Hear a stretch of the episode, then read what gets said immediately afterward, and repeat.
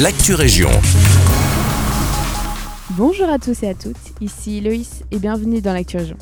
Ce lundi matin, devant l'école de Bornival à Nivelles, une nouvelle zone de Kiss a été mise en place afin de sécuriser les apports de l'école et permettre aux parents de gagner du temps pour se rendre à leur travail.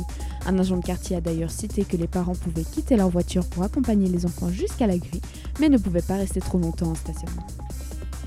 Direction Genappe maintenant, le temps passe et la rue de Wynne n'est toujours pas en reconstruction. En effet, selon l'avenir, pas un seul conseil communal ne se passe sans que l'on évoque ce sujet. Et pourtant, rien n'avance.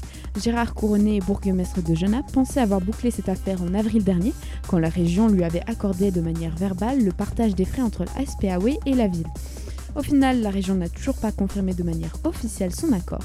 Le bourgmestre de Genappe, ayant marre d'attendre une réponse, a proposé au conseil communal de mardi dernier d'investir la somme de 500 000 euros dans le budget des travaux. Cependant, il n'abandonne toujours pas l'idée de partager le budget avec la région wallonne.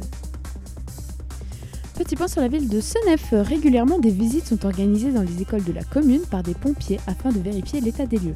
La réponse est cependant négative d'après le PS local. Les écoles senefoises rencontrent pas mal de problèmes liés à l'entretien. De plus, certaines classes ne sont pas équipées de détecteurs de fumée ou encore d'alarmes incendie. C'est pourquoi la bourgmestre a tenté de rétorquer en citant que l'entretien des escaliers, en l'occurrence, est fait de manière régulière mais que ce n'est pas possible de les nettoyer tous les jours, sachant que des centaines d'élèves passent par là plusieurs fois dans la journée. C'est la fin de cette Actu. Merci à tous et à toutes pour votre écoute. Je vous souhaite un joyeux Halloween et à bientôt pour de nouvelles actualités régionales.